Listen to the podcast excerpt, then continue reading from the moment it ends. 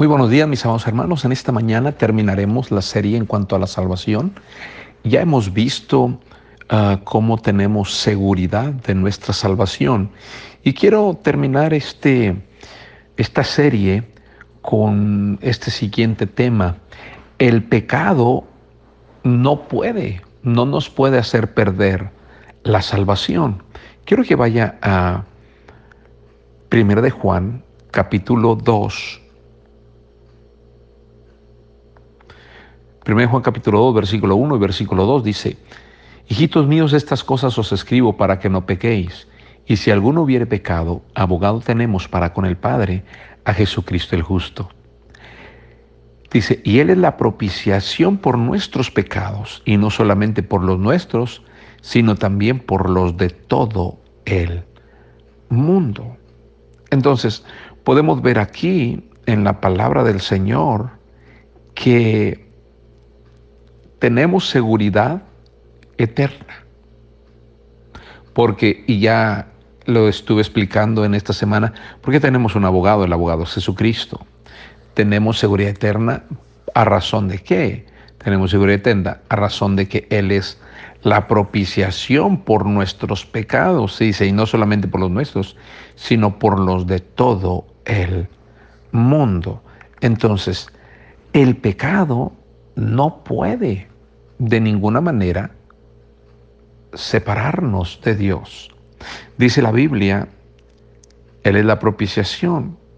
Recordemos que nuestro Señor Jesucristo ya pagó la condenación y pena por el pecado, por todos los pecados. Él ya pagó la condenación por los pecados presentes, Él ya pagó la condenación por los pecados pasados y Él ya pagó la condenación por los pecados futuros. Entonces, todos nuestros pecados en cualquier tiempo, Cristo ya los pagó.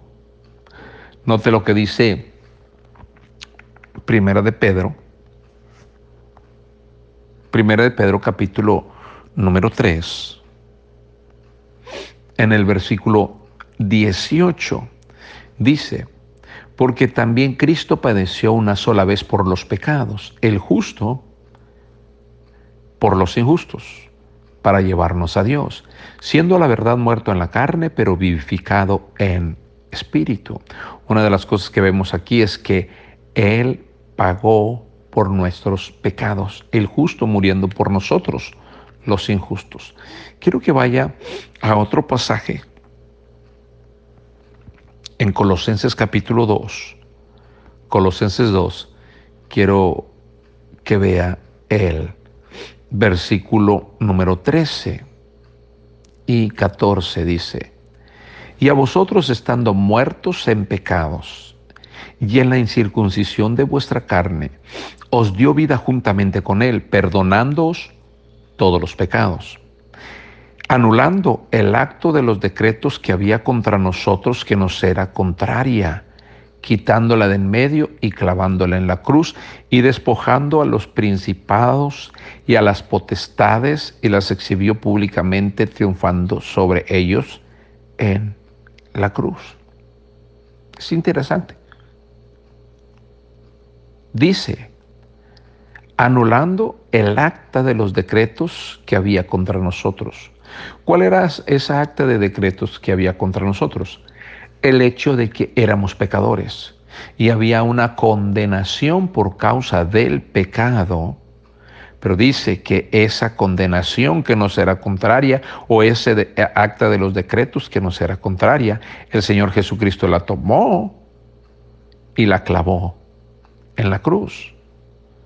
Entonces, aquí, aquí estamos viendo que el Señor Jesucristo canceló el documento de nuestra deuda. Sí. Nosotros no podíamos cumplir la ley de Dios. Cristo vino a cumplirla. Y Él, por el hecho de haber cumplido la ley al 100% y no pecar, tomó nuestro lugar como si nosotros fuéramos los que eh, eh, eh, estuviéramos ahí en la cruz. Y en la cruz el Señor Jesucristo se hizo como un pecador como nosotros. Entonces, la deuda que teníamos, esa deuda que la ley decía que el que no cumpliere la ley moriría, lo, Cristo lo, lo pagó por nosotros. Entonces, eh, podemos ver que la ley nos condenaba porque Dios es santo y nosotros pecadores. Pero aquí el apóstol Pablo está diciendo que el Señor Jesucristo, Él cumplió y Él ese decreto lo tomó y lo clavó en la cruz. Qué bendición tan grande. Él quitó esa condenación, la clavó en la cruz, canceló nuestra deuda, canceló y pagó lo que nosotros no podíamos pagar. Por la muerte de Cristo en la cruz, la ley que nos condenaba perdió toda autoridad. ¿Por qué? Porque Cristo en su muerte en la cruz llevó toda la maldición del pecado en su cuerpo. Entonces, qué bendición saber que el pecado no nos puede quitar la salvación. ¿Por qué? Porque Cristo ya pagó. Notemos que cuando el cristiano peca, ciertamente ofende al Padre y se rompe o se pierde la comunión con, con el Padre por causa del pecado, pero no se pierde el parentesco espiritual. Note lo, lo que dice primero los Corintios, capítulo 5, el versículo 5. Para, voy a leer desde, desde el versículo 1 dice, de cierto se oye que hay entre vosotros fornicación, y tal fornicación ni aún se nombra entre los gentiles, tanto que alguno tiene la mujer de su padre. Y vosotros estáis envanecidos, no debías más bien haberos lamentado para que fuese quitado de en medio de vosotros el que cometió tal acción. Ciertamente yo, como ausente en cuerpo, pero presente en espíritu, ya como presente juzgado al que tal cosa ha hecho. En el nombre de nuestro Señor Jesucristo, reunidos vosotros y mi espíritu con el poder de nuestro Señor Jesucristo. El tal sea entregado a Satanás para destrucción de la carne, a fin de que el espíritu sea salvo para el día del Señor. Aquí vemos que había alguien que estaba cometiendo actos de inmoralidad, de incesto con su propia madrastra. Y dice el apóstol Pablo, el tal se ha entregado a Satanás para destrucción de la carne, a fin de que el espíritu sea salvo en el día del Señor. Entonces, el salvo puede cometer pecados, sí, y se pierde la comunión con Dios. Entonces, podemos ver que ah, puede ser entregado a Satanás y aún puede morir, pero el espíritu es salvo es lo que dice aquí la palabra de Dios. Dice, a fin de que el Espíritu sea salvo en el día del Señor.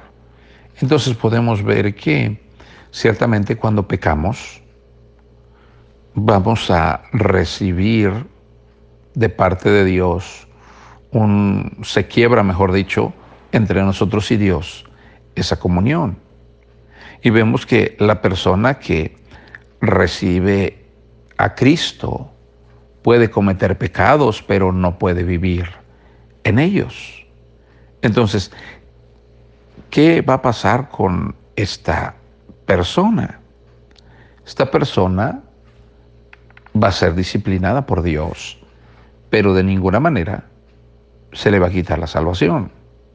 Porque es como nuestros hijos. Si nuestros hijos son rebeldes, son desobedientes y se portan mal, el parentesco con ellos no se pierde, sino que ellos siguen siendo nuestros hijos, aunque estemos a lo mejor un poco molestos con ellos. Notamos que la palabra de Dios nos dice que Dios va a castigar el pecado, pero no nos va a echar de su familia. Note lo que dice Hebreos capítulo 12. Ve al versículo 5, dice, y ya habéis olvidado la exhortación de que como a hijos se os dirige diciendo, Hijo mío, no menosprecies la disciplina del Señor ni desmayes cuando eres reprendido por Él, porque el Señor al que ama disciplina y azota a todo aquel que recibe por hijo. Si soportáis la disciplina, Dios os trata como a hijos. Porque ¿qué hijo es aquel a quien el Padre no disciplina? Notemos el 11. Es verdad que ninguna disciplina al presente parece ser causa de gozo, sino de tristeza, pero después da fruto pasible de justicia a los que en ella han sido ejercitados. Entonces, el Señor sí va a dar disciplina. Sí, es lo que dice la Biblia. ¿A quiénes? A sus hijos. Versículo 8 dice, pero si se os deja sin disciplina, de la cual todos han sido participantes, entonces sois bastardos y no hijos.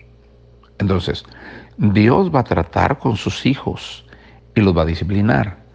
Y ciertamente la disciplina muchas de las veces es eh, una disciplina en, el, en la cual se juzga el pecado y Dios nos da sufrimiento, nos hace sufrir cuando no confesamos el pecado, nos da tristeza y muchas de las veces puede aún el Señor darnos la muerte por causa del pecado.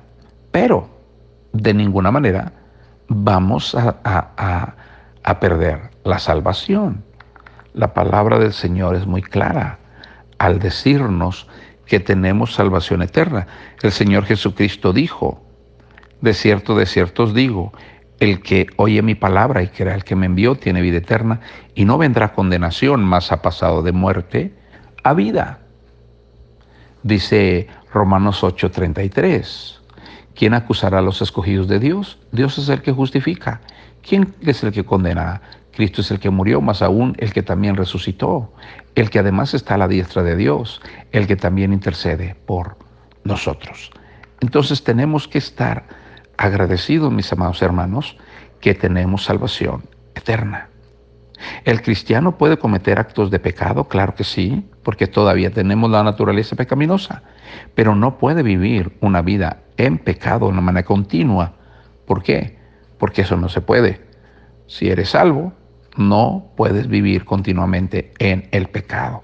Si eso está pasando en tu vida, entonces quiere decir que tal vez no eres salvo. Podemos cometer actos de pecado, sí, pero no podemos vivir en los pecados. Así que demos gracias a Dios, mis amados hermanos, que el pecado no nos puede quitar la salvación, porque Cristo es la propiciación por nuestros pecados. Vamos a orar en esta mañana. Señor, gracias. Gracias porque tú nos das la vida eterna. Gracias porque el pecado de ninguna manera nos puede quitar la salvación. Perdemos comunión, pero no la salvación. Ayúdanos a vivir hoy para ti. Ayúdanos a vivir hoy como salvo. Y ayúdanos a recordar que el pecado no nos puede quitar la salvación. En el nombre de Cristo. Amén. Que Dios les bendiga, mis amados hermanos. Hasta mañana.